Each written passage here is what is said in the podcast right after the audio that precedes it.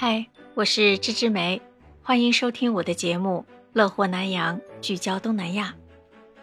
身在新加坡的我，时刻关注家乡的大小事，当然不会放过今年的北京冬奥会了。再过十二天，第二十四届冬季奥林匹克运动会就会在北京举行了，将在二月四日开幕。我好期待呀，你期待吗？所以，我最近几天和新加坡的朋友聊的最多的事就是北京冬奥会。在聊天时候，我的那个语气、开心的表情，还有得意洋洋的劲儿，你懂的。因为我啊非常骄傲，身为中国人，这次冬奥会首次在北京举行，太棒了。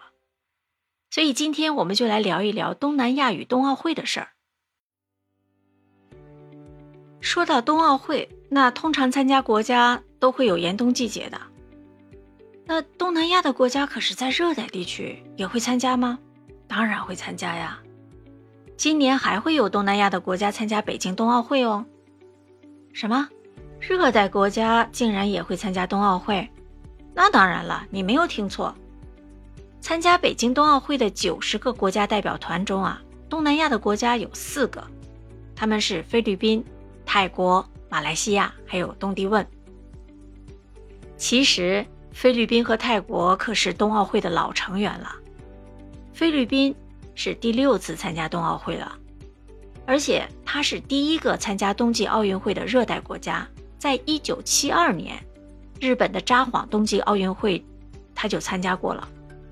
而且他派出了两名运动员参加高山滑雪比赛，虽然那一次的成绩不是非常的理想。其中一名队员宾纳纳斯卡获得了第四十二名，另一位队员呢没有完成赛事。今年菲律宾会派出一名男选手参加高山滑雪的区道比赛，希望他能够取得好成绩。泰国是第五次参加冬奥会了，在二零零二年开始参加过四次，今年刚好是泰国首次参加冬奥会二十周年。这次啊，泰国派出了四名运动员参加高山滑雪和越野滑雪比赛。有意思的是，在越野滑雪比赛中的这两名运动员，一男一女是一家人。你看他们的名字，一个叫 Mark Chalon，还有一个叫 Karen Chalon，一家人吧。Mark 参加的是男子三十公里的追逐赛，那 Karen 参加的是女子十五公里追逐赛。另外两个人还会参加个人竞速赛。我觉得很有挑战性啊！高山滑雪还是越野滑雪比赛，厉害。另外，马来西亚也派出了一男一女两名运动员，杰弗瑞还有阿鲁宾，他们参加的也是高山滑雪比赛。马来西亚是第二次参加冬奥会了，在2018年和新加坡一起参加了韩国平昌的冬奥会。东帝汶是第三次参加这个冬奥会了。在二零一四年还有二零一八年都参加过，这次他只派出了一名运动员参加高山滑雪比赛，运动员的名字叫约翰古特千卡维斯。啊，简单的介绍了东南亚这四国参赛的情况。其实我还挺期待看他们开幕式入场的样子。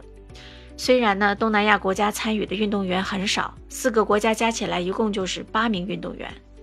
但是贵在参与还有坚持，你看他们不是第一次参加了，已经参加好几次了。体育是无国界的，不管你身处何处，环境如何，运动精神都是一样的。你同意吗？毕竟咱们祖国首都北京举办的冬奥会，那可是魅力四射、光芒万丈啊，怎么能抵挡得住呢？肯定要去参加的。说到这儿，你也许会问了。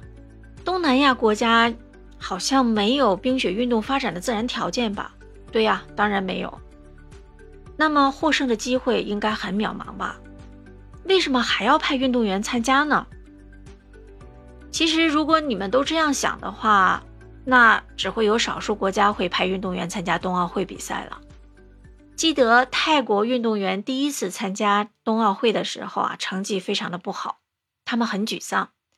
但是其他国家的运动员就安慰他们说：“为什么要在乎比赛的结果呢？你看看旗杆上飘扬着你们国家的国旗，而且是在奥林匹克的赛场上，应该很满足了。听了外国朋友的安慰，就让第一次参加冬奥会的泰国运动员微笑了起来。没错，我们参加奥林匹克运动会最重要的不是输赢啊，而是参加比赛的机会。我们一直说比赛是第二，友谊第一，对不对啊？那其实这个奥林匹克运动会有这样的机会让你去参加，其实就体现了人类的友谊和和平。让这个参赛运动员感到骄傲的不应该仅仅是成绩，就像北京冬奥会和冬残奥会主题口号“一起向未来”所昭示的那样，大家应该在奥林匹克旗帜下团结合作，共克时艰，点燃属于咱们人类的希望之火。一起迈向未来，好像我又在喊大口号了，但这就是精神。虽然新加坡今年没有参加北京的冬奥会，但是你知道吗？新加坡有一家具有奥运比赛水准的溜冰场，它也可以接受溜冰的训练呢。下一次的节目啊，我就带你了解一下新加坡的这个溜冰场吧，带你一起去玩一玩。好了。今天就和你聊到这里，希望你能喜欢我的节目，感谢你的聆听。如果你能够订阅还有评论，那么就是对我最大的支持，让我的节目越来越好。谢谢你，亲爱的，我们下一次节目再见，拜拜。